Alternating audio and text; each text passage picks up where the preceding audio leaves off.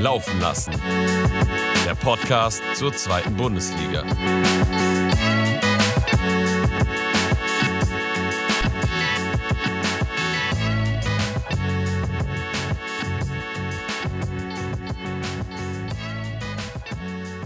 Servus Leute, ich hoffe euch geht's gut. Wir sind wieder zurück. Laufen lassen. Dieses Mal sind wir nur zu dritt, denn Arne ist nicht dabei. Die Hamburg-Reise hat ihm, glaube ich, nicht so gut getan. Er liegt im Bett krank und äh, wird auf jeden Fall vermisst von uns zwei, äh, von uns drei. Arne an dieser Stelle gute Besserung. Aber wer mit dabei ist heute? Und zwar unser lieber Kollege Domi. Oh, Servus. Podcast machen mit einem Sieg im Rücken, das tut gut, das macht Spaß. Ja, ist ja echt auch nicht mehr so oft der Fall gewesen in letzter Zeit. Deswegen dieses Mal sich die schön lächeln. Das freut mich. Ähm, ja, Tom, Servus. Moin in die Runde. Ich freue mich dabei zu sein. Ja, wie schon angesprochen, waren wir in Hamburg unterwegs. Tom, Arne und ich. Nur zwei von uns haben es geschafft, den Podcast heute aufzunehmen. So ist es. Und ja, also war auf jeden Fall eine geile Reise. Dankeschön. Es war ein Hochzeitsgeschenk von euch. Sehr, War auf sehr jeden Fall eine gerne. geile Idee. Hat sehr viel Spaß gemacht. Und können wir auf jeden Fall wiederholen. Dafür muss ich, glaube ich, das ein oder andere Mal mehr heiraten. Nächstes Mal geht's ans Millantor. Alles gut. Dafür musst du nicht heiraten. Das mache ich so gerne. Ja, da waren wir auch. Das stimmt. Kurz, ne? Hat Spaß gemacht. Gefällt mir. Hab's mit einer Bibliothek verwechselt. Aber ja, gut. Die, Muss ich wohl von der anderen Seite nächstes Mal sehen. die Stimmung ist zum Glück nicht wie in der Bibliothek. Ja, das glaube ich. Ähm, ja, wie geht's euch, Jungs? Was habt ihr gemacht? Wie lief denn euer Wochenende? Tom, dich muss ich ja nicht fragen. Domi? Ja, wie gesagt, also ähm, endlich mal wieder einen Podcast aufnehmen im Sieg, das ist schon eine Rarität mittlerweile. Ähm, ich denke, wenn wir da gerade beim Thema Sieg sind, äh, können wir natürlich auch direkt äh, mal ganz kurz das Spiel anschneiden. Also da habe ich auf jeden Fall Bock zu. Und zwar der Freitagabend äh, hat gut begonnen. Kaiserslautern gegen Elversberg 3 zu 2 gewonnen. Ähm, Spiel war leider nicht so gut, ähm, aber die drei Punkte, das ist das, was zählt im Endeffekt. Ne? Ja, ich äh, habe es ja auch nur äh, im Live-Ticker mitbekommen. Und ich war wirklich verwundert, weil Elversberg hat relativ, relativ schnell das Spiel gedreht, ja. Und äh, ich dachte mir, scheiße, ey, Lautern, das wird, wird wirklich nicht gut für die Enten. Wenn die jetzt nochmal verlieren sollten, vor allem gegen Aufsteiger, dann sind es drei Spiele ohne Punkte.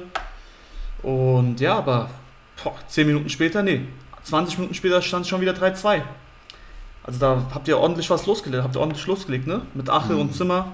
Ja, naja, also ordentlich losgelegt. Ich muss sagen, ich war wirklich schockiert. Ähm, natürlich sind wir 1-0 in Führung gegangen, aber von Anfang an hat Lautern Elversberg das Spiel machen lassen. War ja vielleicht die Taktik von Schuster, aber ähm, zu Hause auf dem Betze sich vom Aufsteiger so bespielen zu lassen und äh, wenig vom Spiel haben zu wollen, das ist eine Mentalität, die ich irgendwo nicht so ganz verstehe. Natürlich die drei Punkte geben recht, aber äh, man muss auch dazu sagen, dass Elversberg sicherlich das ein oder andere Tor hätte mehr schießen können, ähm, wenn die ein bisschen abgezockter wären. Also ich denke, das ist das, was denen noch fehlt. Ähm, grundsätzlich macht Spaß, Elversberg zuzuschauen. Also wären sie nicht der Gegner von Kaiserslautern, hätte ich ihnen auch den Sieg gegönnt tatsächlich. Ähm, aber wir hatten Gott sei Dank äh, das erste Mal seit langer Zeit mal einen John Zimmer, der äh, ja, eines Kapitäns würdig gespielt hat und ähm,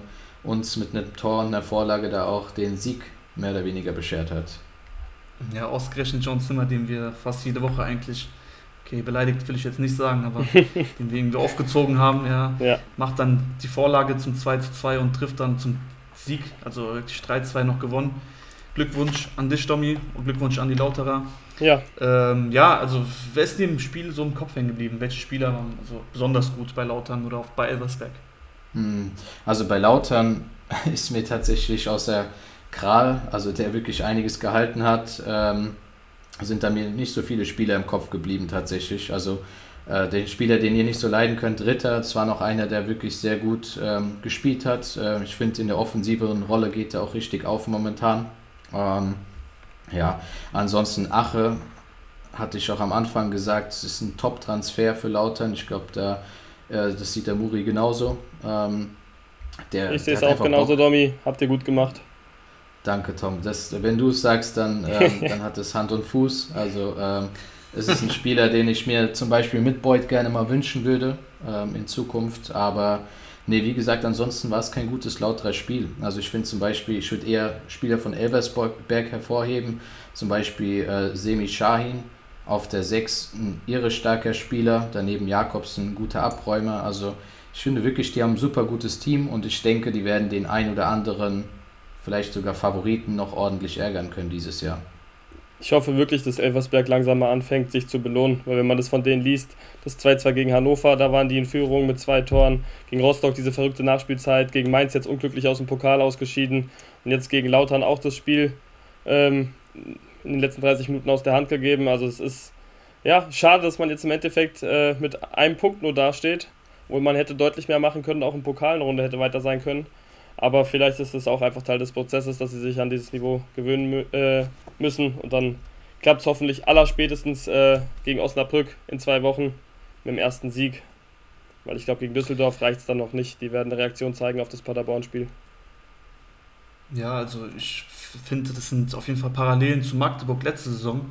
Die sind ja ähnlich schwer in die Saison gestartet und haben sich dann irgendwann gefangen. Und ähm, ich gehe bei Elversberg da vom selben aus.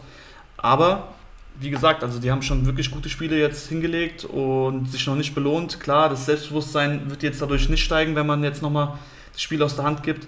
Aber äh, gegen Düsseldorf wird es auf jeden Fall eine andere Nummer zu Hause. Das stimmt. Vor den äh, krassen Fans, die sie haben. Ja, also das ist auf jeden Fall nochmal eine andere, andere Geschichte dann. Ähm, aber ich denke halt, wie du auch gesagt hast, Magdeburg ist da eine Parallele, die man ziehen kann. Eine spielstarke Mannschaft, die jetzt aufgestiegen ist. Ähm, ja, ein Punkt nach drei Spielen hört sich zwar kritisch an, aber ähm, ich denke nicht, dass Elversberg da wirklich mega Probleme bekommt. Also ich denke, die werden sich da früher oder später belohnen. Müssen halt hinten irgendwie schauen, mal ein bisschen sattelfester zu sein, weil grundsätzlich nach vorne sieht man klappt, sie schießen ihre Tore, ähm, haben einen guten Torwart, aber irgendwie äh, ja, patzt da die Abwehrreihe immer mal wieder. Denkst du für Düsseldorf reicht? Das ist eine gute Frage. Ich finde, Düsseldorf ist jetzt kein Gegner, vor dem er ihre viel Angst haben muss in der jetzigen Verfassung. Ähm, dafür fehlt mir zum Beispiel vorne noch der Knipse, der da irgendwie nicht mal durch Zufall ein Kopfballtor macht. Ähm, von daher so ein Kovnatski, der fehlt da momentan. Warum soll Elversberg das zu Hause nicht schaffen? Also ich meine, für mich ist Düsseldorf jetzt kein, kein Angstgegner. Ja, ist, aber es ist verständlich. Äh, beim 0-0 gegen St. Pauli habe ich auch gesehen, dass da auf jeden Fall noch so eine letzte Anschlussstation vorne fehlt. Ich bin gespannt, ob sich da noch was auf dem Transfermarkt tut. Äh, bei Bremen ist ein neuer Stürmer, der jetzt äh, nicht wirklich gespielt hat im ersten Spiel. Vielleicht könnt ihr den ausleihen. Der heißt sogar genauso wie der Kovnatski. Am Ende nehmen den einfach als Double und alles ist wieder gut. Und ich kann gerade Kickbase wieder mit dem angreifen. Aber. Wieder? Hm? Ja, letzte Saison hast du angegriffen und dann greife ich wieder an, weil es letzten Spieltag nicht so gut lief für mich. Ähm, was aber. Da können wir auch gleich reden. Bisschen, darüber möchten wir heute bitte nicht reden. Die zweite Liga, okay. der Spieltag hat mir gereicht. Ähm, was ganz lustig ist, äh, Elversberg gegen Düsseldorf und Lautern gegen Paderborn. Also quasi einfach mal die Gegner gedreht und Paderborn jetzt im Aufwind. Domi, wie siehst du da die Lauterer Chancen? Würdest du wirklich Aufwind sagen?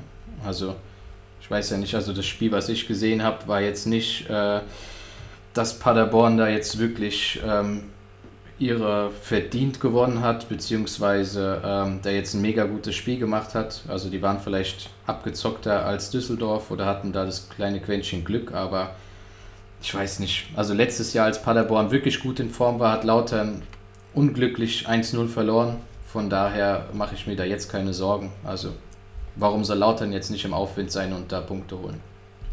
Ja gut, Düsseldorf hat es immerhin geschafft, ähm, jetzt sich offensiv so zu finden, dass sie gegen Düsseldorf, äh, in Düsseldorf zwei Tore geschossen haben. Das darf man nicht so unter den Teppich kehren. Und ja, lautere Auswärtsbilanz ist jetzt auch nicht so rosig. Also ich setze bei Kickbase auf jeden Fall nächsten Spieltag ein bisschen mehr auf Paderborn. Ja, das kannst du natürlich machen, dann äh, mache ich mehr Punkte, wenn ich auf Kaiserslautern setze. Aber nee, ich, ich verstehe natürlich, also ich habe die Fernbrille auf, ich sehe jedes Spiel als machbar, aber ähm, realistisch gesehen ist in Paderborn keine einfache Aufgabe, das ist klar. Naja, schauen wir mal, wie es wird. Ob entweder du nächste Woche hier lachend sitzt mit einem guten Punkteschnitt bei Kickbase oder ich diese Woche sitzt hier lachend der Muri, der den Spieltag mhm. gewonnen hat. Dafür nochmal Glückwunsch.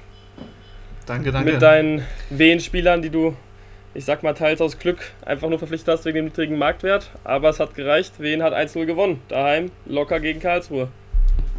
So sieht's aus. Erfolg ist aber kein Glück. Das würde Wehen jetzt auch behaupten. Und ja, mit sieben Punkten in drei Spielen stehen die auf jeden Fall zurecht auf Platz drei. Ähm, ja, Stritzel, mal wieder sehr, sehr starkes Spiel hingelegt. Und Wehen irgendwo auch zu Recht dann die Null gehalten. Die Abwehr steht, Mattisen mit 16 geklärten Aktionen. Ist auch zeitgleich unser. Fels in der Brandung. Dieser Spieler war der Rückhalt seiner Mannschaft. Ja, wie schon erwähnt, 16 geklärte Aktionen, ein geblockter Schuss, zwei Tackles und auch, sonst als äh, eigentlich eine tadellose Partie gespielt. Wenn du dann auch zu null vom Platz gehst mit einem Sieg, dann hast du es dir auch absolut verdient. Und ja, man muss auch einfach mal die Wiener loben. Also die machen das echt seit Wochen sehr, sehr stark und ähm, haben sich jetzt sehr, sehr gut präsentiert. Wie es weitergeht, weiß ich nicht. Es kann auch mal äh, ja, schnell wieder in die Hose gehen, wenn du da drei Spiele nicht punktest. Aber ich meine, im Endeffekt geht es darum, die Punkte zu sammeln für wen und sieben, Punkten, sieben Punkte von 40 jetzt schon mal gesammelt zu haben in den ersten drei Wochen ist auf jeden Fall sehr, sehr gut. Auf jeden Fall. Tommy, du darfst. Nein, du sagst deinen Satz zu Ende gerne. Ja, ich wollte einfach nur wen auch dafür loben. Manchmal ist, äh, die machen das Beste aus ihren Mitteln, sehr minimalistisch, drei Tore geschossen und das reicht für sieben Punkte. Das ist, äh, ja, das, das ist eigentlich genau das, was du am Anfang machen musst. Einfach auch äh, die engen Spiele dann dreckig gewinnen. Und das macht wen und deswegen bin ich auch guter Dinge, dass die, wenn die so weitermachen, sich vielleicht auch im Mittelfeld festsetzen können. Also so schlecht sehe ich die gar nicht. Ich hoffe, die spielen sich offensiv noch ein bisschen ein und finden sich da noch ein bisschen, weil die Verteidigung so steht ja eigentlich schon, recht, schon recht solide. Oder hast du was anderes im Kopf gehabt? Nee, ähm, das würde ich genauso unterschreiben. Was ich nur sagen wollte, ist, dass ich bemerkenswert finde, Wen hat jetzt die drei Spiele gegen Magdeburg, Hertha und Karlsruhe gemacht? Die haben ein Gegentor bekommen. Ein einziges Gegentor und das gegen Magdeburg. Also ich finde, das bekräftigt einfach deine Aussage nochmal mit einer guten Defensivleistung. Also ähm, da hätten andere Mannschaften äh, deutlich mehr Tore gefangen wahrscheinlich. Ähm, einfach Hut ab. Also ich habe wen maßlos unterschätzt äh, vor der Saison, muss man sagen. Es war vielleicht auch aufgrund dessen, dass mir die dritte Liga nicht so verfolgt hat, aber das hätte ich bei weitem nicht erwartet, um ehrlich zu sein. Ich glaube, es haben selbst die Wien-Fans nicht erwartet, dass sie da mit sieben Punkten jetzt in drei Spielen da sehr, sehr gut stehen. Aber ja, du sagst es, Alter. Erstmal gegen Magdeburg, dann in Berlin und dann zu Hause gegen Karlsruhe. Also die drei Spiele sind ja verdammt schwer auf Papier. Hätte ich jetzt gesagt, ein Punkt vielleicht mit viel Glück. Aber jetzt sind sieben und die können verdammt stolz sein auf das, was die jetzt in den drei Spielen erreicht haben. Und als nächstes werden die in Nürnberg spielen. Nürnberg auch ähnlich halt ähm, mit einem Sieg jetzt am Wochenende auch knapp, ja. Aber wird auf jeden Fall in Wien nochmal eine andere Sache, glaube ich. Also Nürnberg, äh, ja, bin ich noch nicht so überzeugt davon von dem Ganzen. Nur Can Uso macht halt seine, seine Sache sehr, sehr gut und ja. macht halt oft mal den Unterschied. Und auch in dem Spiel hat er wieder getroffen. Genau, das 17 ist das. Jahre alt. Genau das. 17 Jahre alt. Das kann doch nicht wahr sein, dass der Junge so, so explodiert hat. Das freut mich extrem für Nürnberg, auch für den Jungen. Aber wirklich mit 17 so eine Leistung schon hinzulegen, krass. Ja. Wirklich Respekt. Nürnberg wird aktuell wirklich von einem 17-Jährigen getragen. Ähm, genauso wie Arnes Kickbase-Team. Der hat das Glück, den zu haben. Ähm, und der holt die Punkte. Also ist, der holt nicht nur Nürnberg die Punkte, der holt auch bei Kickbase Arne die Punkte. Und ähm, ja, es spricht halt nicht für Nürnberg, dass da sich irgendwas entwickelt, wenn ein 17-jähriges Talent, ähm, was vor der Saison wahrscheinlich noch nicht so viele auf dem, auf dem Schirm hatten, da momentan die ganze Arbeit macht. Da frage ich mich auch, was, was ist denn im Sommer passiert? Also jetzt mit Ach und Krach 2-3 gewonnen gegen Osnabrück, davor 2-2 gegen Hannover, die absolut schlecht sind bisher diese Saison wieder und gegen Rostock 2-0 verloren. Also es ist im Pokal gegen unterklassige Mannschaft halt 9 zu 1, 9 zu 1 gewonnen, aber ich finde, da müsste mehr gehen. Also ich glaube jetzt gegen wen werden die auch verlieren, sehe ich das ähnlich wie du, danach spielen sie in Lautern und dann sehen wir mal, ob der Saisonstart jetzt ähm, gut oder schlecht war. Aber vier Punkte bisher, das ist eigentlich, finde ich, für das Auftaktprogramm zu wenig. Ja, wie ihr merkt, gehen wir hier nicht chronologisch vor. Also wir reden dieses Mal ein bisschen kreuz und quer und werden uns ein bisschen mehr auf äh, den Ausblick äh, fokussieren. Aber ja, ich sehe auch, Nürnberg hat 3-0 geführt. Also 3-0 führst du nicht einfach so in Osnabrück, gerade vor der, vor der heimischen Kulisse und vor den letzten Spielen, die sie jetzt hingelegt haben, viel Moral gezeigt und viel äh, Leidenschaft auf den Platz gebracht. Aber ja, wenn du in zwei, Tor, äh, zwei Minuten zwei Tore kassierst, ja, dann kann es auch ganz schnell mal nach hinten losgehen. Das Spiel geht 4 zu 3 aus für Osnabrück. Und das ist halt das Ding. Du gehst halt mit so, einem, äh, mit so zwei Toren wieder ins nächste Spiel. Da weiß ich nicht, ob das eher positiv oder negativ ist. Klar, im Endeffekt hast du die drei Punkte geholt, aber äh, die Köpfe, die hängen wahrscheinlich jetzt ein bisschen.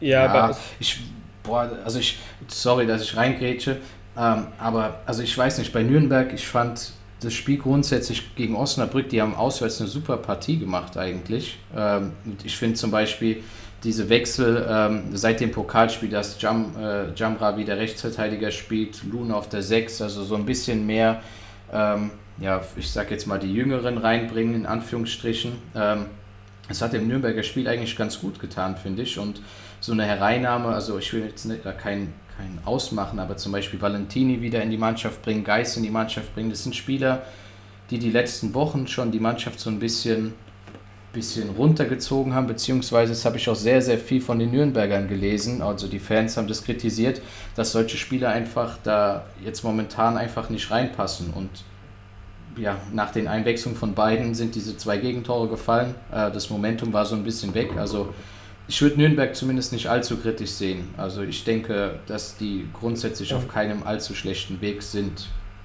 Also ja, der Trend jetzt gibt dir in dem Spiel recht, aber wenn du das Spiel jetzt ausklammerst und auch am Ende hätte Aidini noch das 3-3 machen können, du hast der Fall im Spiel gesehen, deswegen glaube ich dir einfach mal, dass die Wechsel da was gebracht haben oder das Ergebnis, ähm, ja, spricht ja auch dafür. Aber ich finde, so ein Traditionsclub, der sollte ganz andere Ambitionen haben. Und wenn die dann so aus der Sommerpause kommen und im Endeffekt dann auch, ja, mit den Wechseln, ähm, mit Ach und Krach dann noch den Auswärtssieg einfahren nach der 3-0-Führung, dann stimmt da, finde ich, irgendwas nicht. Also ich hoffe wirklich, dass es so ist, wie du sagst, dass sich da jetzt eine Mannschaft gefunden hat und halt Spieler wie Geis äh, raus sind und die sich da jetzt mehr einspielt und dann auch dominanter sein wird.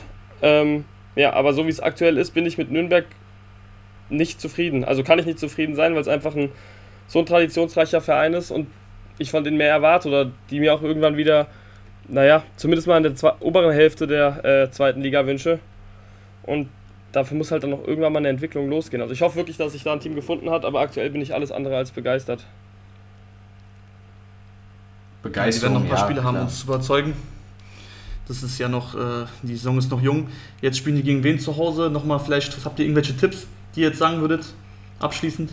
Ja, da ich jetzt äh, die neu zusammengewürfelte Mannschaft noch nicht so gesehen habe und wen im Aufwärtstrend ist, sage ich 1-0 für wen. Auswärts bei Nürnberg. Auswärts bei Nürnberg. 1-0. Boah, Respekt, wirklich. Ich glaube, das Spiel ist, wird so unentschieden. 1-1. Wenn, ja, Tom sagt, wen gewinnt, Muri sagt äh, unentschieden. Also ich sage, dass Nürnberg 2-0 gewinnt. okay, dann haben wir alle Tipps eingeloggt. Was, äh, Schauen wir mal. Und dann kommen wir auch zum nächsten Spiel. Kräuter führt gegen St. Pauli. 0 zu 0 ist das Ganze ausgegangen. Tom, ja. Was, was hast, du, hast du mehr erwartet, oder? Ähm, ganz ehrlich, richtig überrascht bin ich nicht. Natürlich äh, mit, der, mit der Rückrunde, die man da im Rücken hat, geht man natürlich jetzt anders bisschen in die Spiele, aber wenn man es äh, realistisch betrachtet, führt es eine starke Heimmannschaft. Bei Pauli zeichnet sich die ganze Zeit schon ab oder ist der Trend die ganze Zeit schon, dass vorne einfach noch so ja, der Richtige fehlt. Afolayan finde ich ist es nicht. Es ist ein Außenspieler, den ähm, ja, der, der, der funktioniert, also der ist einfach vergeudet, finde ich, im Sturm. Es, das funktioniert nicht so. Und ja, Albers hat sich auch noch nicht so richtig reingespielt. Also richtig ist Daschner noch nicht ersetzt. Ich hoffe, ähm, dass da noch auf dem Transfermarkt was gemacht wird. Aber ansonsten muss ich sagen, die anderen Abläufe, jetzt auch wenn Metz gesperrt war mit äh, Zwigala hinten drin von Anfang an, ähm, fand, ich, fand ich in Ordnung. Also dann 0 zu 0 zu Hohe gegen Fürth ist solide, man verliert nicht richtig den Anschluss nach oben, zumal Schalke ja auch verloren hat. Also man man denke ich, man schielt ja schon intern auch ähm, so ein bisschen auf die Aufstiegsplätze die Saison, was da so geht, oder möchte möglichst lange drin sein. Insofern bin ich mit dem 0 zu 0 zufrieden. Im Pokal hat man souverän 5-0 gewonnen, auch gegen eine unterklassige Mannschaft will ich auch nicht so hochhängen. Aber so sind in den letzten drei Spielen null Gegentore, das muss man auch mal sehen. Und das, obwohl Medic jetzt weg war, obwohl Metz rot gesperrt war, also quasi eine komplett neue äh, Abwehr hinten drin. Und dafür finde ich, find ich das Ergebnis okay. Ja, also die haben sich ja immerhin Chancen rausgespielt. Fabian Hützler möchte auch nichts von der Stürmerfrage hören. Der meint, wir hatten genug Chancen, wir hätten die reinmachen können. Dennoch bin ich der Meinung, dass da auf jeden Fall äh, ein Stürmer auf jeden Fall sehr, sehr notwendig ist. Ja, warte mal. Dass sie langsam, langsam auch mal hier verkünden können, wer der Stürmer wird bei St. Pauli. Ja, ich weiß jetzt, also wenn das so sagt, weiß ich nicht, ob die wirklich in der Suche, auf der Suche sind. Ich hoffe, ich hoffe schon. Ich würde mir das wünschen, dass noch ein Stürmer kommt. Ähm, Medic muss man nicht wirklich ersetzen, weil man ja schon mit Wahl eigentlich den Ersatz geholt hat im Vorhinein. Also da klappt das ganz gut. Zwigala macht seine Sache auch in Ordnung. Ja, ging jetzt zur Halbzeit raus. Ähm, ja, war noch nicht so fit. Ja. Also der war irgendwie, die Hitze hat ihm nicht so gut getan. Habe ich gehört von äh, Hützler, der war jetzt auch nicht so bei 100 Prozent. Deswegen haben die sich abgewechselt mit Nemeth zusammen, jeweils eine Halbzeit. Aber ja, ja, hat ja funktioniert. Die ja, Abwehr hat funktioniert. Wie gesagt, die Baustellen sind, glaube ich. Ja. Wart mal ab, im Winter spätestens, wenn die jetzt im Sommer keinen Stürmer holen, sage ich, reagieren die hundertprozentig wieder im Winter und holen dann den Stürmer. Sowas letztes Jahr auch. Scheint so ein typisches Pauli-Ding zu sein, dass man halt im, im Winter auf die Sachen, auf die man schon im Sommer hätte re reagieren können, reagiert. Um es spannend zu halten in der Liga, stellt euch mal vor, wir hätten letztes Jahr so eine gute Hinrunde gespielt wie die Rückrunde.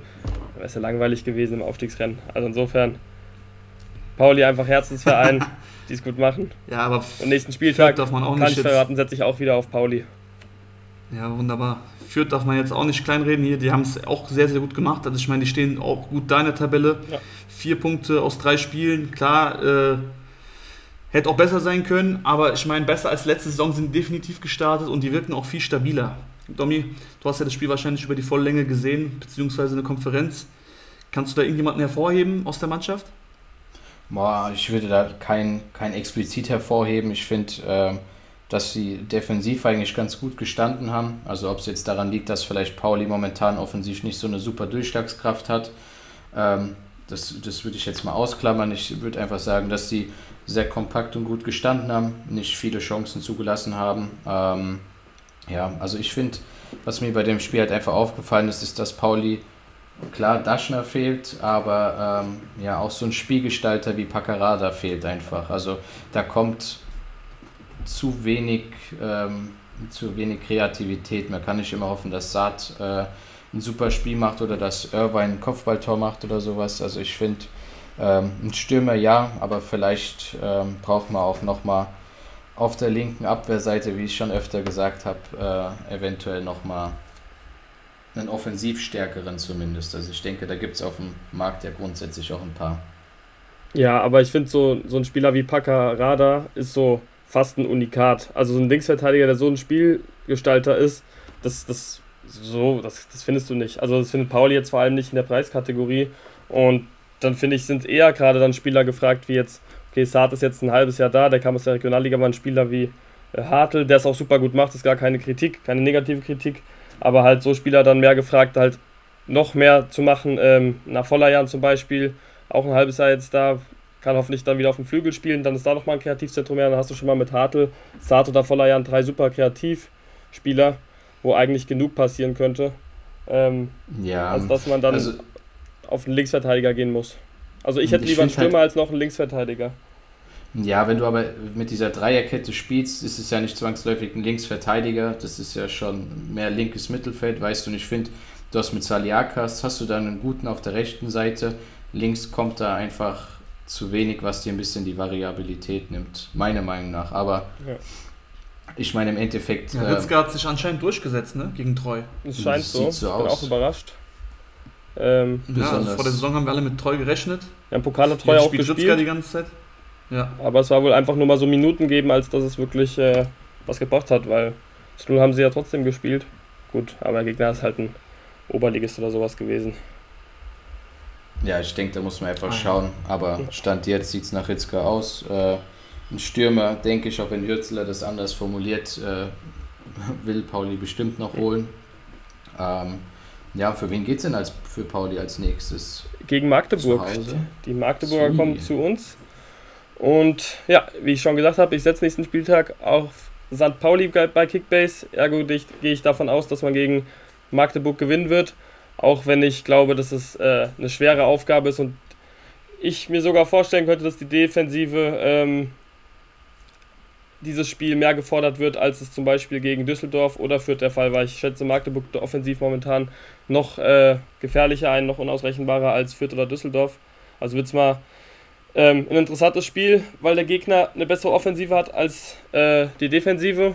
Und da bin ich mal gespannt, ähm, ob sich dann Spieler eben zeigen wie Saad Afolayan, Hartl oder vielleicht auch schon, äh, wenn man auch träumen darf, ein neuer Stürmer. Also ich bin, bin gespannt. Vielleicht ist ja auch das Spiel, wo Albers sein, ja, zeigt, dass er, dass er dass wir gar keinen neuen Stürmer brauchen, weil er es ist, der das alleine ausfüllen kann. Ähm, ja, ich bin auf jeden Fall guter Dinge, weiß aber, dass es eine schwere Aufgabe ist. Ja, spielen aber zu Hause ja, vor, genau vor den eigenen, ja. eigenen Fans. Äh, mit das mit der Bibliothek natürlich war natürlich ein Spaß. Also die Stimmung im äh, Stadion brauche ich jetzt überhaupt nicht zu kritisieren, das ist der Wahnsinn. Und deswegen werden die da auch einen kleinen Vorteil haben auf jeden Fall. Aber Magdeburg, ja, also die sind auf dem zweiten Platz und das zu Recht. Also die Jungs haben ordentlich äh, Leistung abgerufen die letzten drei Spieltage. Auch schon letzte Saison, die Rückrunde war sehr, sehr stark und das wird ein geiles Spiel. Also ich erwarte auf jeden Fall Tore. Ich glaube nicht, dass Pauli da die, die, die Null hält oder Magdeburg die Null hält. Ich denke, da werden auf jeden Fall Tore fallen.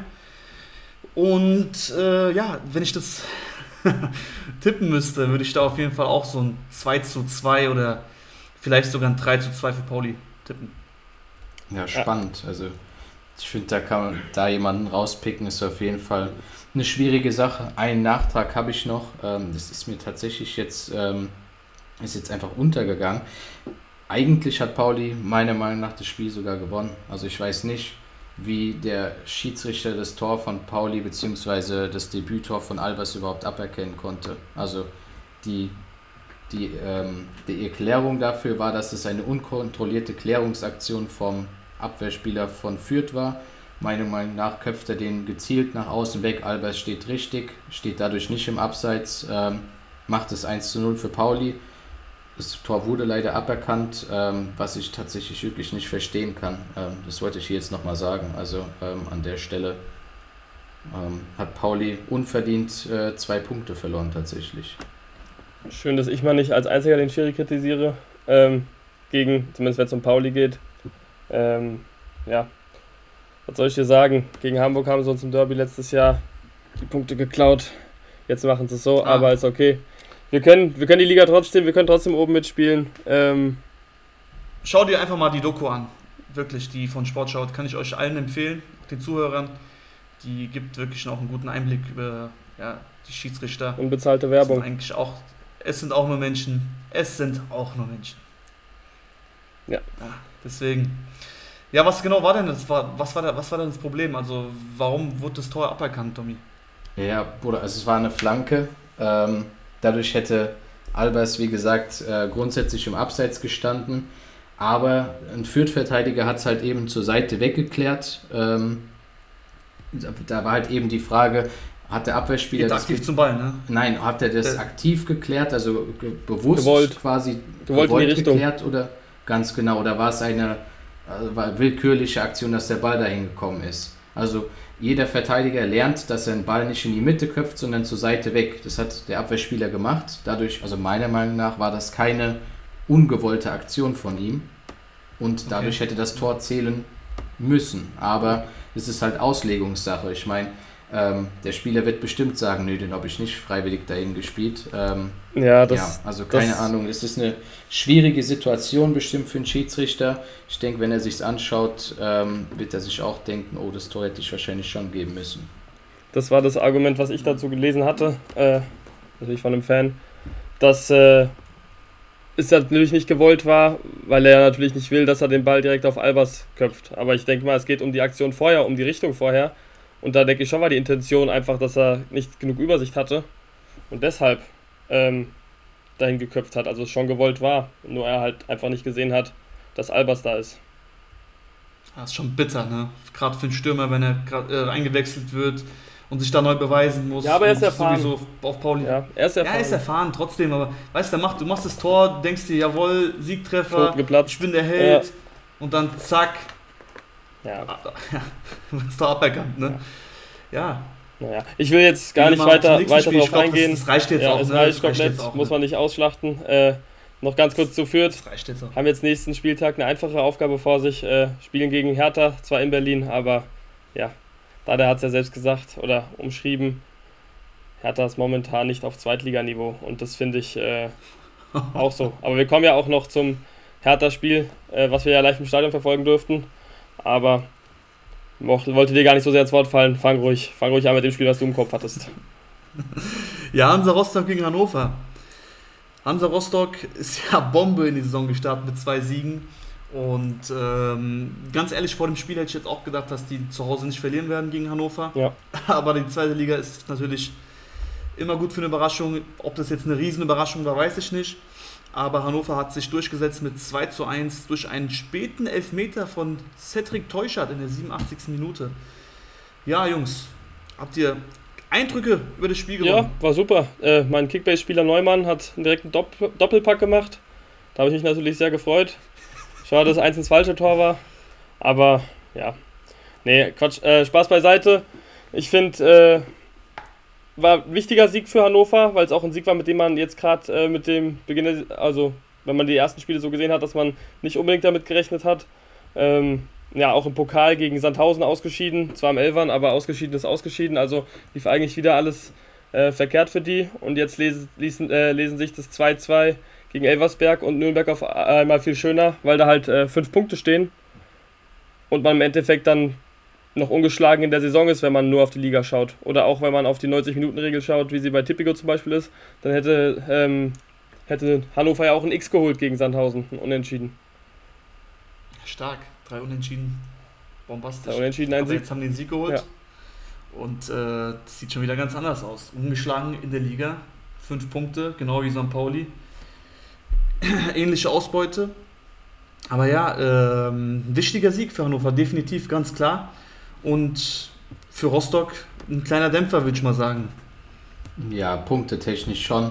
Ich finde, spielerisch ist Rostock im Vergleich zur letzten Saison einfach wie ausgewechselt. Also ich hätte nicht gedacht, dass Schwarz die Mannschaft auch über die Saison hinweg so gut zusammenhält oder gut aufstellt. Ähm, also wirklich riesen, riesen Respekt an der Stelle. Ich finde, auch in dem Spiel hat Rostock keine schlechte Partie gemacht. Ähm, ja, wie es nicht anders sein kann, Teuchert vier Spiele, vier Elfmeter-Tore, das ist schon, schon eine harte Nummer, finde ich. Ähm, aber ja, für Hannover extrem wichtig. Äh, vielleicht nimmt es mal ein bisschen Druck vom Kessel und äh, ja, vielleicht könnt ihr halt die nächsten Wochen dadurch ein bisschen, bisschen befreiter wieder aufspielen, finde ich. Also mal gucken. Als nächstes geht es zu Hause gegen ha Hamburg. Äh, es wird natürlich eine lustige Geschichte, auch noch das Topspiel Samstagabend. Ähm, ja, ich weiß nicht, wie ist denn da eure Einschätzung? Kann Hannover den Aufwind mitnehmen oder nee. kommt Ja, also ich glaube nicht, dass äh, Hamburg gerade in der Form zu schlagen ist. Nee. Also Hamburg an sich ist ja eine Wundertüte. Da ganz oft, ich habe gerade so ein Déjà-vu, ich habe ganz schon oft so von Muri so gehört, so Hamburg in der Form momentan geht nichts und so und dann machen die wieder eine absolute Kackleistung. Ähm, ja, das ist ja klar. Ja, das, das, ist ja der HSV, das, ja sowieso, das macht den ja auch aus. Haben ja auch HSV, die ja. ganzen Fans ges äh, gesagt, oder beziehungsweise der eine Fan, mit dem wir länger geredet haben, dass es halt auch den HSV ausmacht, diesen Herzkasper. Das predigt ja Arne auch schon die ganze Zeit. Aber ja. ja, also ich muss sagen, wir waren ja im Stadion, wir reden gleich ja bestimmt noch ein bisschen ausführlicher über das Spiel. Ähm, aber das ist schon bockstark gewesen, wie die aufgetreten sind. Also auch jetzt mit der Kaderbreite, ich mache mir keine Sorgen. Jetzt fällt, hat nicht, ist nicht mal aufgefallen, dass ein Schonlau nicht da war, so richtig. Also, was soll. Ferrei ist jetzt bald wieder fit zurück. Ist eher dann die Qual der Wahl, als äh, man da schauen muss, welchen Spieler man nimmt. Insofern glaube ich, dass äh, ja, der HSV da in Hannover bestehen wird. Nicht, weil Hannover so schlecht ist, sondern weil, wie Maurice gesagt hat, Hamburg einfach momentan zu stark ist. Ja, und dieses Mal ist es wirklich so. Einfach, weißt du, weißt du, dieses Mal wirklich. Dieses Mal ja. wirklich. Guck mal, ich, ich, ich setze die Fanbrille ab und ich sag das Gleiche nochmal. klar, nächste Woche können wir wieder was weiß ich, über die Niederlage reden oder über Unentschieden, keine Ahnung, aber ich glaube wirklich nicht, dass Hamburg in Hannover verlieren wird. Ich glaube sogar, dass die einfach äh, souverän gewinnen werden. Ja, Karlsruhe, ist, Karlsruhe war nochmal eine andere Nummer. Karlsruhe finde ich spielerisch auf jeden Fall stärker als Hannover und das Team finde ich an sich auch viel besser. Ja. Ich, sind noch eingespielter. Ja. Würde ich auch ähm, am Ende der Saison höher einstufen als Hannover. Hannover ist noch nicht so richtig angekommen und selbst wenn die jetzt gegen Rostock gewonnen haben, würde ich das jetzt nicht überbewerten. Die Mannschaft ist noch nicht da. Ähm, die, die, würden, die werden sich erstmal noch finden müssen, du sagst es, Tom. Und Hamburg ja in der Form glaube ich nicht, dass die, dass die da auf jeden Fall Punkte liegen lassen werden. Ja. Gut, dann 3-1. 3-1. Gut, weil ich jetzt noch schnell einen Tipp machen muss. Ähm, 1-2. Also 3-1 Hannover. Äh, ja. nee, 3-1 Hamburg natürlich. Ich sag 2-1 Hamburg und Domi sagt 2-2. 2-2. Schön. Und was ich auch glaube, ist, wenn wir gerade noch äh, über Hannover reden wollen, die daheim gegen Osnabrück spielen, dass Hannover das, ähm, äh, das Quatsch, das Rostock daheim das auch gegen Osnabrück wieder rumreißen wird und äh, gegen Osnabrück gewinnen werden. Ja, das stimme ich zu. Also Rostock gewinnt zu Hause gegen Osnabrück. Ist Ja. eure Aussage. Ja, ich glaube schon. Ja. Ich denke auch, dass Rostock zu Hause auf jeden Fall ähm, da Rückenwind hat mit den Fans. Äh, weiß nicht, ähm, ich würde zumindest Osnabrück nicht komplett abschreiben, also dass es jetzt eine ganz klare Geschichte wird. Ähm, ich finde, die, die sind auch keine schlechte Mannschaft, die man zumindest nicht unterschätzen sollte. Aber tendenziell klar, ähm, Rostock hat da zumindest den besseren Son- Saisonstart erwischt. Tobias, Tobias. Ja, definitiv. Sorry, äh, kein Disrespect gegen irgendwelche Mannschaften oder sowas, dass wir sagen, ja, die gewinnen jetzt, die klatschen nie weg oder sonst was. Auf gar keinen Fall. Jede Mannschaft kann gegen jeden gewinnen, das ist ja klar. Aber ich denke mal, Rostock zu Hause jetzt gerade, weil die wirklich einen klaren Plan haben, klare, klare Spiel, Spiel, Spielphilosophie, äh, denke ich, dass es auf jeden Fall Rostock machen wird, gerade gegen Osnabrück Ja. Zu Hause. Also ich bin, ich bin gespannt. Ich habe ehrlich gesagt im Gefühl, äh, sogar, dass Tobias Schweinsteiger ähm, Osnabrück so einstellen wird, dass Osnabrück sogar mehr vom Spiel haben wird. Äh, wird ja auch zu Rostock Spielweise ähm, passen, beziehungsweise zu Schwarzeiner Spielweise. Und ja, dann kommt es halt darauf an, wie, wie äh, die Abwehr um Rosbach, um Van der Werf dann im Rostock im Endeffekt ähm, an dem Tag drauf ist. Wenn die eine Form haben wie Kolke im Pokal, der ähm, Rostock da weiterhält, dann ist super. Dann, das habe ich im Gefühl, da bleibe ich bei meinem Tipp, dass äh, Hannover 2-0 gewinnt. Oder ich gebe jetzt den Ergebnistipp ab mit 2-0. Äh, Rostock, jetzt bin ich raus, Jungs. Rostock 2-0 gewinnt. Ähm, aber ich glaube, dass Osnabrück in jedem Fall da mitspielen wird. Also ich glaube auch, dass es keine eindeutige Sache wird. So sollte sich das auch nicht anhören. Ja, das äh, denke ich, unterschreiben wir alle so im Endeffekt. Ähm, ja, wir hatten es jetzt schon mehrfach angeschnitten. Ich kann es jetzt nicht erwarten, dass ihr mir endlich mal eure Eindrücke vermittelt. Ähm, Hamburg gegen Hertha 3-0. Boah, ist schon eine, eine deutliche Nummer gewesen, oder? Wie habt ihr das im Stadion wahrgenommen? Ja, Muri, du sitzt hier im Trikot. Du darfst natürlich anfangen. Ja, es war auf jeden Fall wirklich, wie gesagt, geile Idee für ein Geschenk. Tom, Arne, nochmal vielen, vielen Dank Kuss. Dafür. Ähm, ja, es war einfach krass, Mann. Wir sitzen dort, Flutlichtspiel, ich liebe Flutlichtspiele. Dann im Stadion auch noch, die Fans haben Gas gegeben, auch Hertha-Fans haben wirklich Gas gegeben. Es hat Spaß gemacht. Beide Fans, äh, Fanlager waren auf jeden Fall auf 100 äh, Prozent Batterie, würde ich mal jetzt behaupten. Und das ging halt miese ab. Was soll ich sagen? Also, es war halt von Minute 1 halt wirklich geil. Ja. Die ersten 10, 15 Minuten äh, habe ich erstmal gedacht, oh, okay, Hertha steht sehr, sehr kompakt, ist gut in den Zweikämpfen, wird auf jeden Fall ein schwieriges Spiel. Aber ab dann glaube ich einfach, dass Hamburg äh, ja, sozusagen langsam die Mut, die haben sich langsam wirklich die, äh, ja, die haben wirklich Mut auf den Platz gebracht und äh, richtig geil gespielt, also selbstbewusst gespielt, kombiniert, sich Chancen erspielt und dann fiel halt das erste Tor. War halt einfach klasse gemacht. Schön, schön in die äh, Tiefe auf Glatzel. Glatzel einmal eine schöne Drehung, zack, auf Jatta rübergelegt und Jatta macht es einfach stark. Mit links. Also das habe ich auch nicht so oft gesehen von Jatta. Da gab es auch ein paar Aktionen von denen, die wieder Jatta-typisch waren. Ja.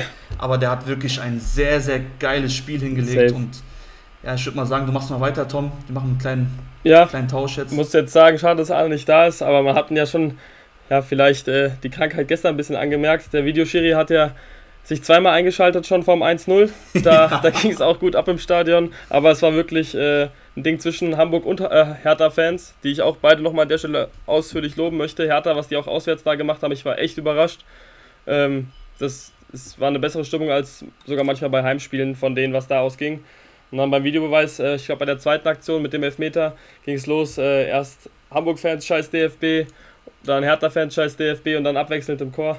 Das war schon, ja, es war schon geil, was die da äh, abgerissen haben. Also gar kein Vorwurf an die Hertha-Fans, aber was Hertha danach auf dem Platz gezeigt hat, war unter aller Sau. Also, ähm, ja, weiß, da hat nur eine Mannschaft gespielt. Also ich weiß gar nicht, was ich äh, über Hertha offensiv sagen soll, außer dass Tabakovic es nicht geschafft hat, die Bälle festzumachen. Aber offensiv war eigentlich nur der HSV am Drücker.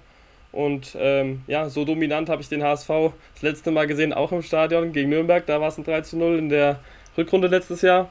Und ansonsten bin ich sowas vom HSV auch, äh, eigentlich nicht gewöhnt. Insofern, ähm, ja, habe ich mich dann aber auch gefreut, dass wir ein gutes Fußballspiel gesehen haben. Zumindest von Seiten des Hamburger Sportvereins. Ja. Ja, es war auf jeden Fall ein richtig geiles Spiel. Hat richtig Spaß gemacht, von der ersten bis zur letzten Minute. Ja. Und ja, also wenn man die Mannschaft so sieht, dann kann man nur stolz drauf sein. Ein Reis, der nach einer Verletzungspause kam, die jetzt drei, vier Wochen ging, hat es wirklich sehr, sehr stark gemacht. Und man hat gemerkt, dass der Junge fehlt. Er hat direkt viele Bälle gefordert. Klar, der war noch nicht bei 100 Prozent. Aber man hat gemerkt, wie wichtig der Junge ist. Und Benisch, also der, der ist momentan komplett in Topform. Ja. Also wirklich, was der Woche für Woche hinlegt, das ist wirklich asozial.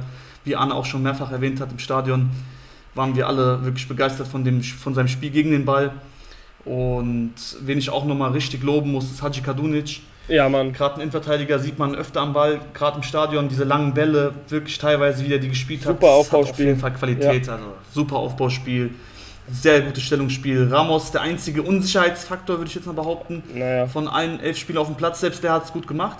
Der hat ab und zu mal wollte antribbeln nach vorne, äh, hat da mal den Ball verloren oder ist gerade noch so durchgekommen. Es hätte auch in die Hose gehen können. Aber ich glaube, bei der aktuellen Verfassung von Hertha muss man sich wenig ja. Gedanken machen. Das ist ein bisschen traurig, was da passiert. Also ich fand, ja, ich, mich nur, ich, mir ist nur Rese im Kopf geblieben, dass der sich wirklich bemüht hat. Also vielleicht so vom, vom Engagement her vergleichbar mit Jatta, auch wenn Jatta an diesem Tag auch fußballerisch äh, mehr gezeigt hat als ähm, Rese. Was ich noch sagen wollte, aber eigentlich war zum 1-0, dass uns der Arne Domi, ich weiß nicht, ob du es schon gehört hast, uns kurz weggekippt ist.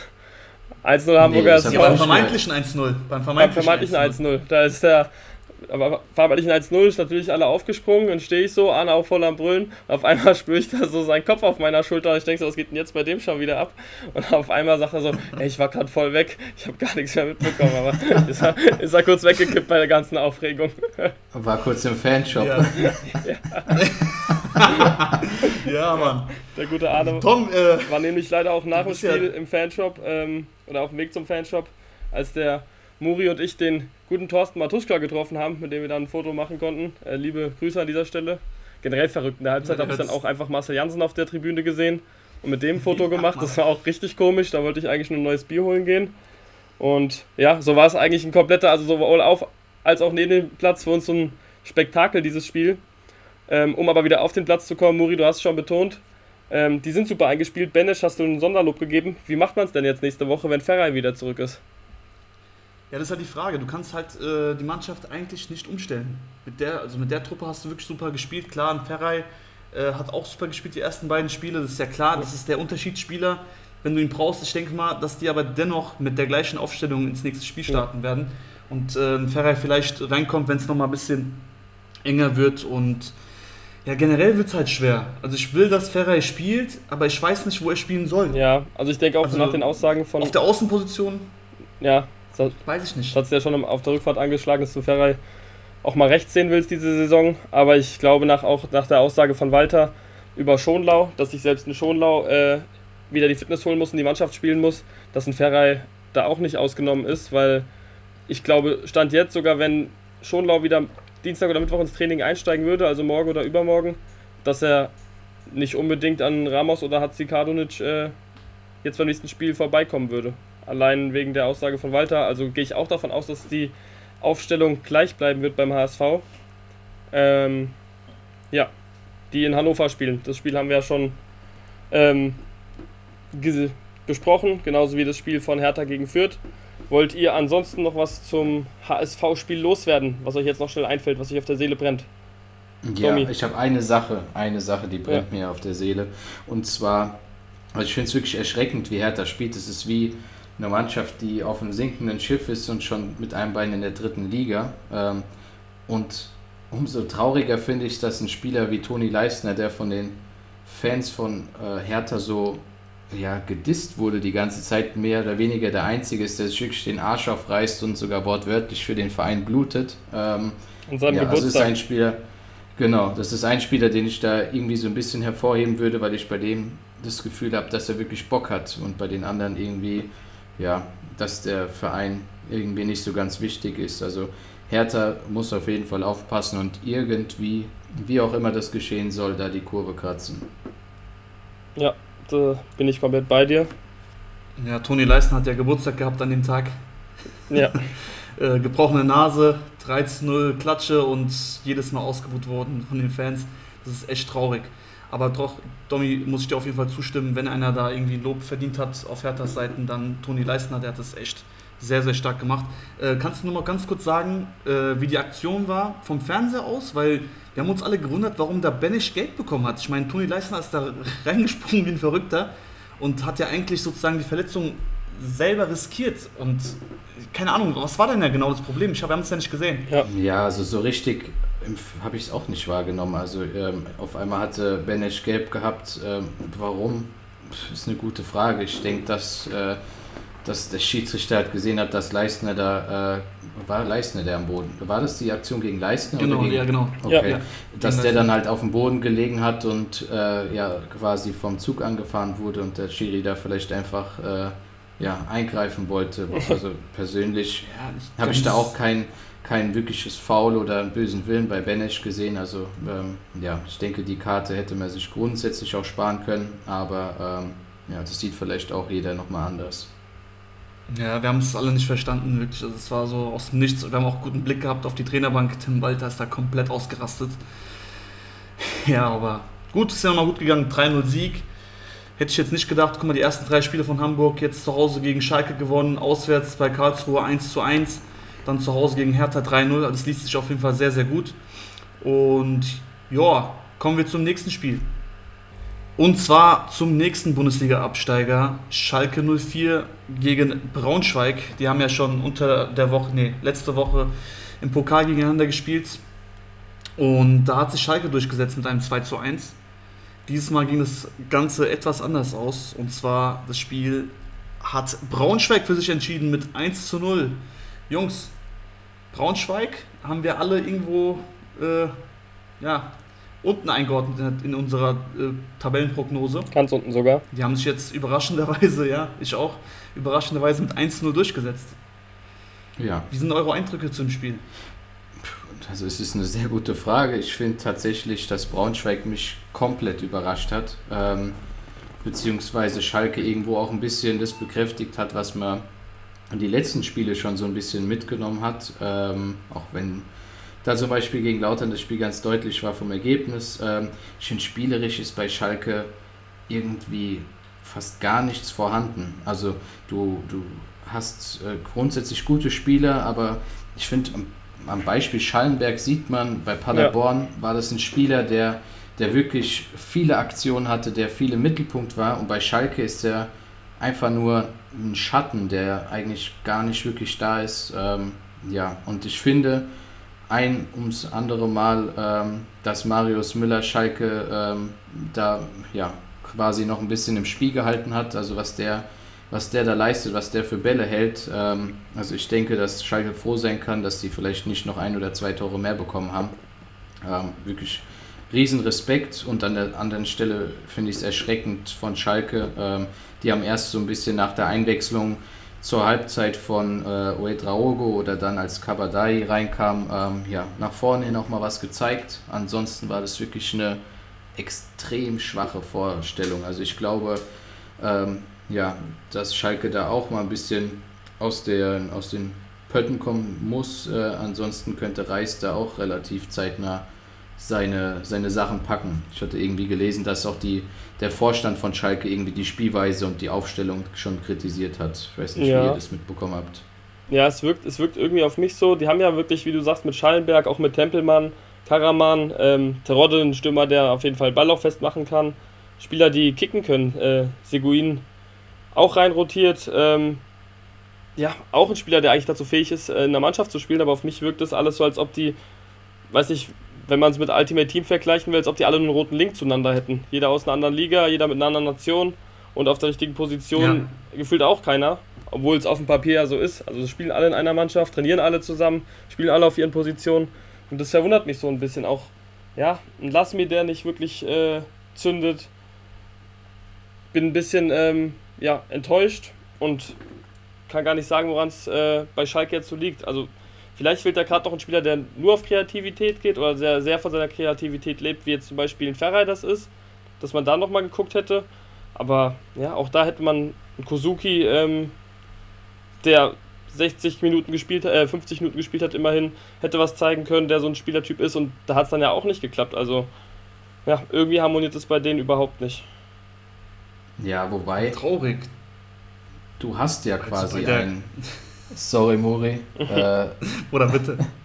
Du hast ja grundsätzlich einen kreativen Spieler, so einen Freigeist, der, der jung und wild ist mit Wade Raugo, aber den lässt du außen vor, beziehungsweise äh, lass den doch einfach mal zum Beispiel hinter den Spitzen agieren und sich einfach austoben. Du spielst gegen Braunschweig, die eh ähm, ja nicht so sattelfest sind. Ähm, ich habe das Gefühl, dass sie dass sie sich nicht richtig trauen. Auch im Spiel gegen Kaiserslautern fand ich, dass Schalke spielerisch sich nichts zutraut irgendwie. Also es kann nicht immer sein, dass Terodde irgendwie äh, an einen Ball kommt und ein Tor macht. Also das ist ja irgendwie ja. die Philosophie momentan. Eben, und ähm, wir haben es alle angesprochen, also das war ein katastrophales Spiel gegen Kaiserslautern, auch wenn das Ergebnis 3-0 war am Ende des Tages. Aber das ist echt nix, was die da zusammenspielen. Also das ist echt katastrophal und bei der Kaderqualität erwartet man auf jeden Fall einiges. Und was man bekommt, ist gar nichts. Und ähm, die sind auf jeden Fall weit entfernt von einer, also sage ich mal jetzt von der Qualität äh, von HSV oder von Magdeburg jetzt, was, was spielerisch angeht. Und, oder St. Pauli jetzt zum Beispiel. Dankeschön, ich habe mich schon beschwert hier. Ja gut, ich habe auch schon deinen Finger gesehen ja. da. Aber ich muss ehrlich sagen, Braunschweig, Respekt, die haben wirklich, die haben da wirklich zurecht gewonnen und hätten auch noch äh, das eine oder andere Tor mehr machen können habe ich gelesen. Und ein Ron Torben Hoffmann hat da auch auf jeden Fall die Null, zu, Null gehalten, hat sehr, sehr starke Bälle pariert. Muss man auch mal Lob aussprechen. Und ein Uja, der ist einfach wahnsinnig, Alter. Der hat auch achtmal aufs Tor geschossen. Respekt, also der ist wirklich ja. immer noch da und ähm, der kommt mir so vor, als wäre er schon, da hat er schon sieben oder achtmal die Karriere beendet. Von dem habe ich lange nichts mehr gehört, dann kommt er wieder und keine Ahnung, also das ist wirklich ein, auch ein super Spieler für die, für die zweite Liga. Da, da, hat Braunschweig auf jeden Fall ja. Rückhalt, was den Stürmer betrifft. Aber auch gerade er muss es als so ein erfahrener Spieler, der auch schon Bundesliga-Erfahrung hat, da eine, auch schon gute Saisons gezockt hat, muss das konstanter bringen, weil es ist wirklich, wie du sagst, er bringt das immer mal, ein, zwei Spiele, und dann hörst du fünf Spieltage nichts. Ja. Und das, da muss Braunschweig seine Konstanz finden, sonst ja, war das nur ein Überraschungssieg und mehr nicht. Davor lief es ja auch nicht unbedingt Definitiv. gut. Definitiv. Aber nur achtmal aufs Tor schießt, musst du auch mal einmal reinmachen. Ne? Ja. Eigentlich schon. Aber egal, eine Vorlage hat er auf jeden Fall gegeben. Zwei Großchancen mhm. hat er vergeben. Das ist auch, ja, es, wie gesagt, also Braunschweig hat sich da auf jeden Fall ein paar Chancen erspielt. Schalke auch. Und was mir in Erinnerung geblieben ist, wo äh, Schalke das 1 zu 1 gemacht hat. Nee, 1-0 war es sogar. 1-0 1-0 war, war das sogar noch zu dem Zeitpunkt, ja. Ach, sogar 1-0. Okay, ja. Das, was war denn das, Alter, ja. wirklich? Wie hat der sich gefreut? Der Schiri macht gar nichts, also so gefühlt so, und der denkt, ja. Ich jubel jetzt einfach, ich jubel jetzt drauf los. Der Ron hat einfach Bock zu jubeln. Er hat wohl von einem Mitspieler mitbekommen, dass es, äh, dass das Tor gegeben werden soll, aber es war wohl radikale Fake News. Komplett geflaxt auf jeden Fall. Junge, Junge, ja. das war echt traurig. Aber das war auf jeden Fall das 1 zu 1, sehe ich gerade jetzt auch. Ah, doch, 1 zu 1, okay. Nochmal kurz, um, um die Fans auf jeden Fall hier äh, von Fake News äh, zu, zu, schützen. ja, gut. Nächster ähm, Gegner von ähm, Schalke ist Kiel. Kiel kommt nach ja. Schalke. Bin ich jetzt mal gespannt. Kiel eigentlich gut gestartet in der Saison. Gegen Braunschweig zum Beispiel gewonnen 1 zu 0. Also müssten wir jetzt locker 2-0 gewinnen. Sehr einfach. Mathematik. äh, gegen Fürth sogar 2-1 gewonnen. Aber Fürth wie gesagt, auswärts auch schwach und halt daheim jetzt vier Dinger bekommen von Magdeburg. Und da bin ich mal gespannt, ähm, ja, ob jetzt das eintritt, wo wir Kiel eigentlich gesehen haben und die ein bisschen abkacken und Schalke daheim den nächsten Dreier einfahren kann, weil sie ja bisher nur auswärts wirklich äh, schwach, also schlecht, zumindest von den Punkten her schlecht waren. Ähm, ja, mein Gefühl sagt mir nämlich, dass, dass es so sein wird, dass Kiel dieses Spiel nicht gewinnen wird, dass Schalke da vielleicht so einen kleinen Turning Point schafft. Ich gehe irgendwie optimistisch von einem 2-1, 3-1 aus. Ich hoffe einfach, dass es so ist, wie Domi sagt, Uitra Ogo den Weg in die Startelf findet, dass da ein Kreativzentrum ist. Ja, und dass die Mannschaft dann hoffentlich befreiter aufspielen kann. Wenn ich aber auch bei Schalke auf jeden Fall in der Startelf sehen will, ist Drexler. Weil irgendwie, glaube ich, äh, den fehlt gerade so ein bisschen so ein Typ, so ein bisschen ekliger. Ähm, ja, und deswegen würde ich Reich diese zwei Tipps mitgeben, um auch den Schalker Vorstand von sich zu überzeugen. Ja, wobei du, wenn du Drechsler auf die Außen stellst, hast du halt auch wiederum kein Tempo, was bei Schalke so oder so schon fehlt. Also das, wie du es machst, ist verkehrt. Und ich denke, dass das Spiel zu Hause gegen Kiel irgendwo auch so ein Richtungsweiser schon sein könnte. Also da muss Schalke auf jeden Fall aufpassen, dass äh, nicht die Autos vom Stadion demoliert werden oder ähnliches. ähm, das wollen wir natürlich jetzt hier nicht beschreiben. Das wäre eine Nummer. Äh, das wäre eine Nummer. Das wäre eine Nummer. Das wäre eine Nummer. das wäre eine Nummer. Auto von Mascarell. Ja. Steht am. Ja, ja, Spaß natürlich. Also wir hoffen natürlich, dass Schalke ähm, ja, vielleicht da den Turnaround schafft, aber ja, Kiel ist auf jeden Fall kein Selbstläufer. nicht mehr fahrbereit. Nee, ah, nee ich nee. bin auch langsam nicht also mehr fahrbereit. Äh, oh. Aber ähm, ja, ich meine. Ich denke auch, Schalke macht es, Tom. Also da sag ja. ich, ich glaube auch, Schalke macht es. Schalke wird in fast jedem Spiel der Favorit ja, sein. Auch das Tempo von ja, Drexler finde ich. Äh, brauchen wir da nicht irgendwie. Ja. Ha? Ich wollte gerade sagen, auch das Tempo von Drexler finde ich dann nicht mal schlimm, weil du gegen Kiel einfach hochschieben solltest. Wenn du eine Uetra Ogo reinbringst, hast du genug Tempo und Terror ist ja sowieso nicht der Spieler, der der jubelt. Der jubelt. Der ist sowieso nicht der Spieler, mit dem du schnelle Konter fahren kannst. Und dementsprechend, äh, um die Bälle vorne festzumachen, wäre es auf jeden Fall, ähm, ja, vielleicht ganz gut, mal einen ballsicheren Spieler zu, reinzubringen wie Drexler, der auch gegen den Ball vor allem giftig ist. Ja, absolut korrekt. Ja, aber nochmal, nochmal? um auf diesen einen Punkt von dir, Domi, zurückzukommen, Ruhe Traogo.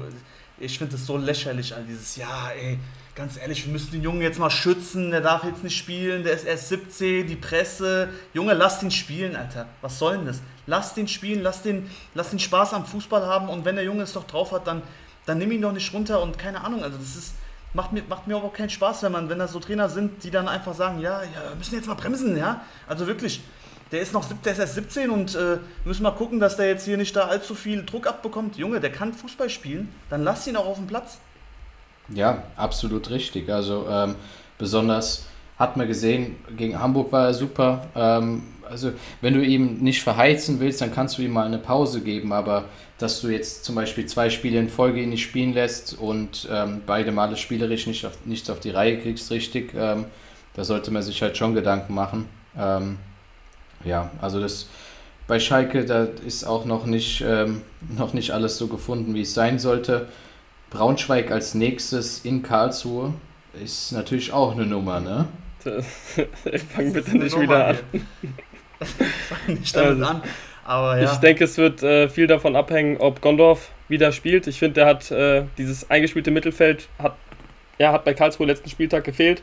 Und ähm, ja, sofern da, ich glaube, an der Hüfte war was, ähm, sofern da hoffentlich nichts Schlimmeres ist, äh, hoffe ich natürlich auch für mein Kickbase, ähm, dass der Gondorf da wieder reinkommt. Und dann glaube ich, wenn Karlsruhe wieder mit der gefestigten Aufstellung spielen kann, dann, ähm, ja, dann mache ich mir da keine Sorge für Karlsruhe und sehe aber auch wenig Chancen bei Braunschweig, weil wir, mir, wie gesagt, das offensiv einfach zu wenig ist, was die jetzt äh, abliefern. Ja, ich gehe auch von einem Dreier aus von Karlsruhe. Ähm, der erste Pflichtspielsieg im neuen Stadion. Also ich gehe fest davon aus, dass sie gewinnen, ob Gondorf spielt oder nicht denke ich, dass sie da auf jeden Fall äh, ja, drei Punkte holen werden. 2-0 würde ich tippen. Ja, gehe ich mit sogar. Das sind ist gut. gute Tipps. Ja, ja, und ein Spiel haben wir noch nicht wirklich thematisiert. Wir hatten zwar eben schon ähm, den nächsten Gegner von Schalke, aber ähm, noch nicht, ähm, wie viel Kiel gegen Magdeburg gespielt hat. Und zwar 2 zu 4. Ähm, das war auch ein, ein wildes Spiel. Ähm, also ich weiß nicht, ob ihr es gesehen habt, aber ähm, also was Magdeburg da spielt, ist wirklich ist schon Genuss, muss man sagen. Also egal, ob man Fan ist oder nicht, die Mannschaft macht einfach Spaß beim Zuschauen. Ja, also das ist einfach der Wahnsinn, Alter. Vier Tore in Kiel. Musst du auch erstmal schaffen und ähm, ja, also ich habe auch nicht damit gerechnet, dass Kiel da wirklich äh, vier Dinger kassiert und dass sie das Spiel verlieren werden. Die sind ja auch mit zwei Siegen jetzt reingestartet. Und ich habe die wesentlich stabiler eingeschätzt, aber die haben sich ja auch ein bisschen selber geschlagen. Ne? Also wenn ich die Fehler sehe, die sie wirklich teilweise ja, gemacht haben, also wirklich Däne, das waren ja, das war ja ein dicker, ein dicker Patzer, da würde ich mal behaupten. Und Sander hat ja äh, den Ball auf Schuler quasi eigentlich aufgelegt. Ja. Das war ja wirklich zwei Tore, die sich selbst da reingeschossen haben. Und ja, ich denke trotzdem, dass beide Mannschaften, also okay, Magdeburg sowieso, aber ich denke auch, dass Kiel auf einem guten Weg ist. Komplett falsch eingeschätzt. Ja ähm, ja, also sieht bei beiden Mannschaften stabil aus und 4 zu 2 würde ich jetzt auch nicht so groß an die Glocke hängen, wenn es jetzt für Kiel, also aus Kiels Sicht würde ich mal sagen, weil die relativ gut spielen und sich immer wieder Torchancen ausarbeiten und die Mannschaft super, also keine Ahnung, funktioniert. Gerade die Außenspieler, Tom Rote und äh, Jonas Sterner, die machen das echt sehr, sehr stark. Da muss ich nochmal ein Sonderlob aussprechen. Ja. Ich muss auch sagen, also ich hätte Kiel einen holprigeren Saisonstart ähm, ja, hätte gedacht, dass sie einen holprigeren Saisonstart haben, so, ähm, weil die ja einen kompletten Umbruch hatten, aber sie scheinen sich doch auch äh, gerade offensiv schneller gefunden zu haben, ja, als, als man dachte. Weil, also jetzt defensiv, du hast gesagt, die machen sich die, haben sich die Dinge, also zwei Stück von den vier auf jeden Fall selbst reingelegt. Ansonsten haben die jetzt in jedem Spiel offensiv getroffen. Ja, gegen Braunschweig 1-0, gegen Fürth zwei Tore geschafft, ähm, im Pokal auch 2-0 souverän gewonnen. Ähm, ja, insofern denke ich auch, dass die eigentlich sogar recht zufrieden sein können mit dem Saisonstart. Ich denke auch, es ist wichtig, dass jetzt äh, Pichler ähm, wieder fit ist und jetzt auch langsam mal Spiel für Spiel machen kann. Und ja, demnach ähm, denke ich auch für Kiel, dass es da jetzt die nächsten Spiele auch positiver ausgehen könnte. Ja, was sagt ihr zu Simakala? Der, der kam jetzt die letzten Spiele nur von der ah, Bank. Moment, sorry, ähm, dass ich jetzt nochmal unterbreche. Ich habe gerade geguckt, die nächsten Spiele sind Schalke, Paderborn und St. Pauli. Und dann Hertha und Karlsruhe, die haben ja richtig harte Spiele vor sich. Also gut, vielleicht äh, sieht die Zukunft doch nicht so rosig aus. Aber es ist auf jeden Fall nicht so, dass die in jedem Spiel als äh, ja, komplett, ähm, kompletter Underdog reingehen. So, jetzt kannst du, sorry, dass ich unterbrochen habe, das muss ich nochmal sagen, weil ich gerade verblüfft war. Mhm. Ja. Simakala ähm, hat jetzt wieder auf der Bank gesessen, kam erst in der 76. rein. Von dem habe ich mir eigentlich so Beziehungsweise da habe ich eigentlich, eigentlich gedacht, dass der ähm, relativ schnell Stammspieler wird und äh, Verantwortung übernehmen wird. Aber sieht jetzt gerade nicht so danach aus. Denkt ihr, das wird sich noch ändern? Oder wir sehen weiterhin Skripski auf der 10? Ja, das ist eine gute Frage. Ich meine, grundsätzlich ähm, klappt es ja bei, bei Kiel und ähm, warum sollst du was verändern? Also im Endeffekt, Skripski hat doch in der letzten Saison super gut gespielt. Von daher ich denke, dass Simakada sich da einfach über die Saison hinweg im Training zeigen muss, wenn er eingewechselt wird, da einfach äh, seine Leistung bringt. Aber äh, ja, einfach wird er es auf jeden Fall nicht haben, wenn Skripski da der, der äh, Gegenspieler ist, sozusagen. Ja, denke ich auch. Skripski ist äh, letztes Jahr schon in der Offensive einer der tragenden Spieler gewesen und äh, ja, hat jetzt auch wieder das Spiel getroffen, also scheint weiterzugehen und demnach ähm, wird entweder die Formation geändert oder ich glaube, dass Krupski erstmal weiter spielen kann. Ah ja gut, dann haben wir alle noch. Spiele besprochen. Lieber, was willst du sagen, mein Freund? Was, komm, eine was Sache willst du sagen? sagen, bevor wir hier komm, machen. Also ich habe auch hier. Hör auf! Hör auf! Hör auf! also wir können auch gleich aufhören. Ich habe auch in meinem Zimmer sind mittlerweile 40 Grad. Ich meine es ernst, Jungs. Ich, ich warte nur auf den nächsten Aufguss. Ich kacke auch ab. Ich muss das Fenster gleich mal aufmachen, aber es geht gerade nicht wegen der Lautstärke, damit unsere Zuhörer die beste Qualität haben. So, um jetzt zu meiner Frage zu kommen, damit wir aufhören können. Der El Fadli, der liebe äh, Deutsch-Libyer, hat gespielt bei Magdeburg. Spricht das dann jetzt gegen, endgültig gegen den Wechsel zum HSV oder wie ordnest du das ein? Ja, der hat ja die ganze Zeit gespielt. Das ist einfach der Harry Kane der zweiten Liga. Das zieht sich da auch wirklich lange. Ach, Und ähm, also ich hoffe wirklich sehr, ich hoffe wirklich sehr, gell, dass der Junge bei HSV am Ende der Saison landet. Weil der will es ja auch im Endeffekt. Aber ja. HSV muss auch bereit sein, dann die auch die gewünschte Ablöse von Magdeburg zu zahlen. Und ich glaube nicht, dass sie da irgendwie äh, ansatzweise entgegenkommen werden, weil die es absolut nicht nötig haben. Ja. Deswegen, wenn Hamburg die Million zahlt, wird er bei den Spielen, ansonsten nicht. Ganz einfach, das, das liegt in Hamburgs Händen. Gut, dann hoffe ich mal, dass die die eine Million in die Hand nehmen, wenn ich nochmal vielleicht ein bisschen lieb bei Kühne fragen, ein paar, paar Plätzchen verkaufen, ein paar Kekse verkaufen und dann ja, die Millionen da. Wäre auch ein geiler Transfer, der kann, den kannst du in der Mitte in der Innenverteidigung spielen lassen, der Dreierkette, den kannst du auf der 6 stellen. Geil. Also du kannst mit dem variabel spielen und ja. das ist einfach ein geiler, wirklich ein geiler Kicker der sich jetzt äh, wirklich sehr, sehr gut bewiesen hat im letzten Jahr und auch diese, diese Saison wirklich gute Leistungen zeigt. Auch in diesem Spiel war der verdammt wichtig. Ich meine, der hat äh, fast alle Zweikämpfe gewonnen und ja, seine Passqualität spricht für sich, diese Übersicht. Also ich bin wirklich ein guter, großer Fan von Daniel Fadli. Ja, das kann ich komplett verstehen, da gehe ich auch komplett mit. Und ich muss auch sagen, wenn der nochmal geholt wird, das finde ich nochmal ein ganz richtiges, also ein wichtiges Zeichen, auch wenn wir erst am dritten Spieltag sind, aber auch so generell für die Zukunft, weil letztes Jahr, muss ich sagen, hatte ich das Gefühl, ähm, wäre der HSV aufgestiegen, wäre er dieses Jahr direkt wieder runtergegangen, weil ja, die Kaderbreite einfach nicht gut war. Und ich muss sagen, die haben sich im Sommer jetzt wirklich top, top, top verstärkt, wenn der kommt. Auch junge, talentierte Spieler an Ferrei, wenn El Fadli kommt, ein guter. Van der Bremt, wenn man es schafft aufzusteigen, kann man den vielleicht irgendwie halten.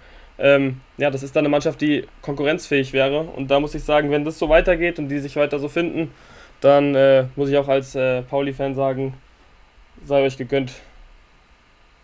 Ja, ich glaube auch nächste Woche werden wir sehr, sehr viel sprechen über neue Transfers. Hertha wird definitiv sehr, sehr viel tun. Ich meine, da der hat es auch angesprochen, bis zum 1.9. wird noch einiges passieren. Ja. Und da können wir noch nächste Woche die Fans dann informiert halten und weiterhin laufen lassen. Ja. Jungs, hat Spaß gemacht. Wenn ihr nichts mehr zu sagen habt, würde ich sagen, wir machen mal hier einen Schlussstrich. Hör auf! Ja, eine Sache, eine Sache habe ich noch. Eine Sache. Ah, hier, hör doch auf, hör auf. das gibt's doch nicht. Und zwar, was wäre unser Spieltag ohne den Spieltags-MVP? Der Spieler des Spieltags. Und zwar kein geringerer als John Zimmer. Ihr habt abgestimmt. Ähm, ja, wurde bei uns sehr, sehr viel kritisiert, ähm, meistens auch zu Recht, hat aber ähm, ja, das Spiel irgendwo für sich entschieden gegen Elversberg, Tor und Vorlage, eine souveräne Leistung gezeigt. Ähm, ja, ich denke nicht, dass wir ihn noch öfter in der MVP-Wahl sehen werden, aber an der Stelle äh, sei es ihm gegönnt. Ähm, natürlich auch schön, dass mal ein Kaiserslautern-Spieler hier ähm, die Abstimmung gewonnen hat. Und ja, ich denke, das ist das Wort zum Dienstag. Und äh, in dem Sinne, lasst weiter laufen. War schön mit euch. Danke euch. Danke, laufen lassen. Laufen lassen.